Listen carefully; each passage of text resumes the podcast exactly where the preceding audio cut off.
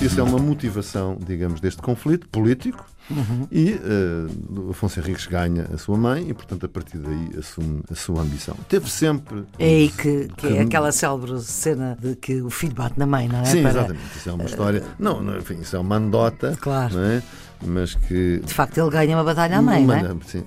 E era uma justa medieval, é uma pequena peleja, não é verdade? Uhum. Uh, e não é uma daquelas batalhas de grande morticínio que nós vemos às uhum. vezes no cinema, sim. em reconstituição histórica. Bom, teve grande significado político, porque claro. ele adquire a posse e o exercício do seu título. Aí, título de conde, conde, conde, conde do condado. Mas teve sempre a ambição, ele já tinha a ambição de ser rei. Ora viva, sejam bem-vindos ao Serviço Público Bloco de Notas. Estamos com José Ribeiro Castro, é advogado de profissão, foi presidente do CDS, partido que ajudou a fundar logo a seguir ao 25 de Abril, deputado em várias legislaturas, foi eurodeputado, é atualmente presidente da Sociedade Histórica da Independência de Portugal, que fez agora, em maio, dia 24 deste ano de 2021, fez agora 160 anos. E é precisamente, Sr. Doutor, muito obrigada por ter aceitado este desafio da Antena 1 eh, de ajudar quem está nos últimos anos do secundário, mas também quem se interessa por saber mais.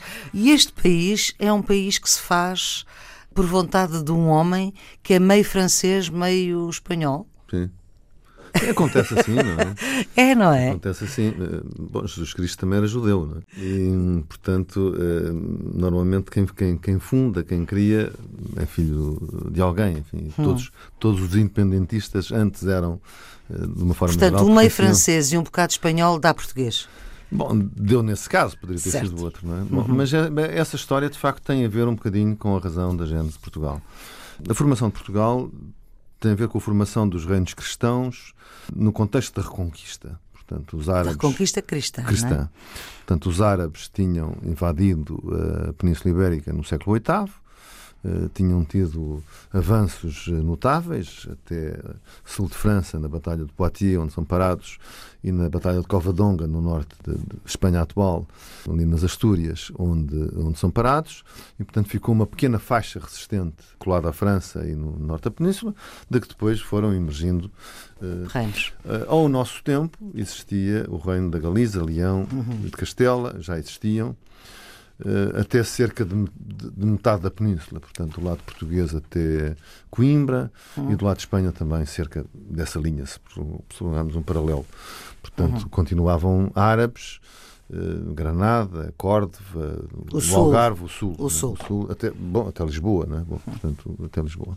Até Coimbra, sensivelmente, uma linha entre Lisboa e Coimbra. Uh, nessa altura, passa por estas terras o Conde Dom Henrique, francês, cruzado, Bom, e que vem participar naquilo que os historiadores chamam, alguns historiadores, a Cruzada do Ocidente. A Cruzada do Ocidente era a reconquista cristã uh, da Península Ibérica, uh, muito apoiada pelo Papado e pela Santa Sé, e, portanto, uh, enfim, digamos, na Europa, a sociedade das nações da altura eram hum. os reinos cristãos. Não é? Portanto, o Império Romano tinha desaparecido e, portanto, havia um conjunto de uh, reinos cristãos em que uh, reportavam a autoridade espiritual do Papa e, em alguns casos, também uh, temporal. Nós estamos a falar quase há mil anos. Sim, é? há mil anos. Uhum. Sim, há 900 anos. É 900, 900 anos. anos. para ser exatos, estamos sim. a caminho de comemorar 900 anos.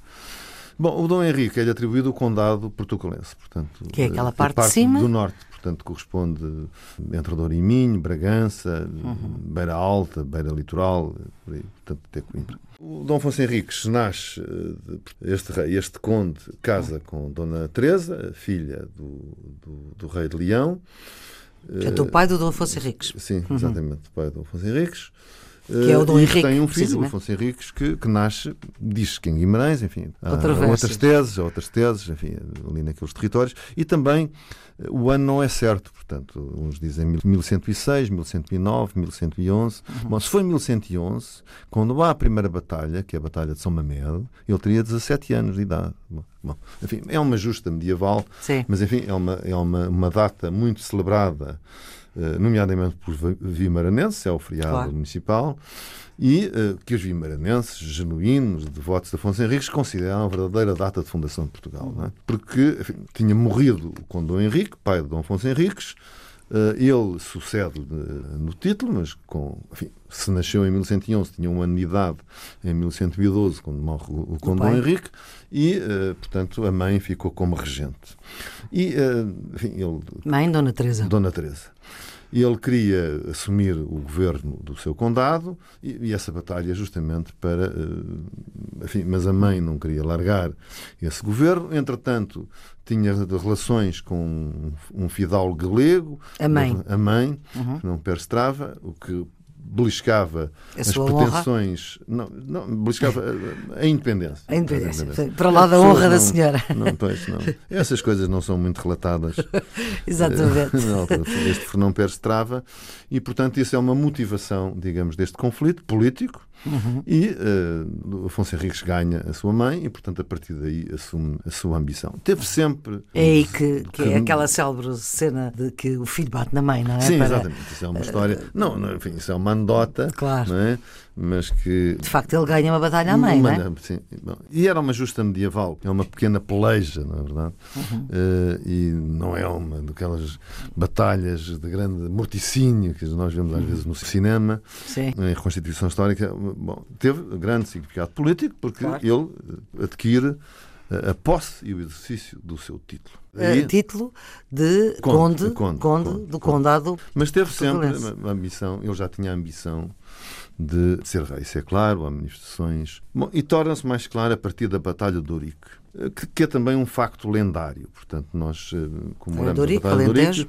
Não sabemos onde é que foi esse Ourique. Há ah, várias, há várias não uh, sido em Campo de Ourique aqui em Lisboa. Pois. Vila da Xandorique tem, aliás, um, um pequeno monumento uhum. ali no Cartacho uh, e Ourique no Alentejo. Há uma batalha muito lendária contra vários reis uhum. mouros, uma batalha brava, esta, uma batalha brava, não, não uma pequena peleja, uma batalha muito dura, abençoada por um milagre, o aparecimento de Jesus Cristo de Dom Afonso Henriques. As cinquinas, aliás, vêm de simbologia dessa, dessa batalha. É uma grande vitória, é uma grande vitória sobre os mouros. mouros. E é a partir daí que ele passa a usar publicamente o título de rei, o que era corrente já em 1140. Uhum. Bom, uma intervenção do Papa, não é? O dia, uhum. nem o ano e há até quem pusesse em dúvida a sua existência. É? Teria sido uma simples lenda. Mas isso, isso não. Há fontes, fontes suficientes, é? documentais, é? históricas, contemporâneas quanto à existência desta batalha, uhum. embora para os estudiosos e historiadores não são precisas, não são absolutamente uhum. determinantes quanto à data, como acontece em muitos uhum. factos históricos, nomeadamente a data de nascimento de Afonso Henriques, e também o seu local. Isso é, enfim, não havia televisão na altura, não havia registro civil na altura, não havia um jornal não diário, havia rádio sequer, essas coisas. Nada. Portanto, às vezes a fragilidade das fontes é uhum. é bastante compreensível. Mas, portanto, esta, esta é um segundo grande momento da fundação, uhum. é a Batalha de Ourique, porque daí usa o título de rei. Isso depois é reconhecido pelo seu primo, Dom Afonso VII, de Leão e Castela, pelo Tratado de Zamora, que é a terceira grande data da fundação, em 5 de outubro de 5 de outubro. 5 de outubro. E que os monarcas usam com muita graça uhum. para aborrecer os, os, os republicanos. republicanos. Estamos a comemorar o 5 de outubro, mas uhum. é o de Zamora, de 1143. E, portanto, aí é celebrado o Tratado. Essa é a data que nós temos para a é, fundação é, nós na história é? mais estudamos, uhum. porque, digamos, é a data em que o reino de que provimos eh, reconhece a separação do condado e o seu título de reino. O seu uhum. título de reino. E, portanto, é, é um reconhecimento entre primos.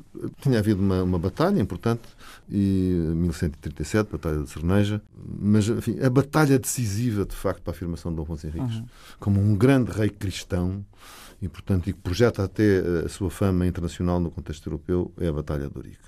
Todavia, o, o, Tratado de Zamora tinha um, um pequeno gancho, é? é? que o rei de Leão e de Castela auto-intitulava-se e era reconhecido como imperador da Espanha, portanto era o suzerano supremo dos reinos da Península. Espanha, a Espanha, Espanha era, tudo. era tudo, era a Península. O Império da Espanha era tudo. Uhum. Mesmo... Portanto, era a Península, era, Portugal era também. Sim, e, e Aragão. Então, portanto, certo. Ele era, digamos, era rei da altura de Leão e Castela e, e imperador, imperador, da, da Espanha. Espanha. É? E, portanto, Portugal, o reino de Portugal, continuava formalmente vassal do imperador, não do rei, mas do imperador da Espanha. E, portanto, uhum. isso não tinha efetividade prática, mas tinha este valor simbólico. Isso deixa de, de acontecer a partir de 1179, 23 de maio de 1179, com a bula Manifestis Probatum do Papa Alexandre III, que é uma, uma bula então foi o Papa bonita. que nos livrou dos espanhóis. É, Papa, como autoridade máxima hum. dos reinos cristãos na Europa, reconheceu a nossa entidade internacional, fez o Dom Afonso Henriques diretamente vassalo da Santa Sé, claro. tendo nós que pagar, aliás, um tributo para isso, e, portanto, ao sermos diretos eh, vassalos do Papa, deixámos de ser vassalos de qualquer imperador entre nós e o Papa. E, portanto, a nossa independência plena uh, consagra-se em 1179. Portanto, este é o quarto momento. momento. Uh, por isso eu costumo dizer que, que Portugal, talvez por isso, aliás, surgiu, quando foi da, da, questão do 1 de dezembro, as pessoas perguntavam então. Do feriado, não é? Que iria ser eliminado. Foi eliminado e restabelecido. Esta é que é a verdade é. jurídica da coisa. Uhum. Mas porquê é que não, porque não a Fundação? Na Fundação é um pouco difícil encontrar uma data assim. Quer dizer, não há um 1 de dezembro na Fundação, há vários. Certo. Portanto, é como se fosse uma gestação que não teve propriamente um parto. Eh, a criança foi gerada, estava, e às tantas a criança já estava a andar. Mas não é, uhum. é muito difícil dizermos foi em São Mamed, foi em Eurique, foi em Zamora, foi em, em Roma com a Bula Manifestis Probatum. Quer dizer, foram todas as, como marcos são estes uhum. quatro marcos que, que, que, valem a pena, na minha opinião. É? E creio que os devemos celebrar a todos e pô-los na memória agora que caminhamos para os 900 anos. Não é? Doutor José Ribeiro Castro, muito obrigada por uh, esta ajuda para quem está nos últimos anos do secundário, mas também para quem se interessa por uh, saber mais. Ficamos aqui com uma perspectiva da Fundação de Portugal. Uh, os cuidados de emissão são de Guilherme Marques, a produção de Ana Fernandes. Nós voltamos amanhã. Thank you.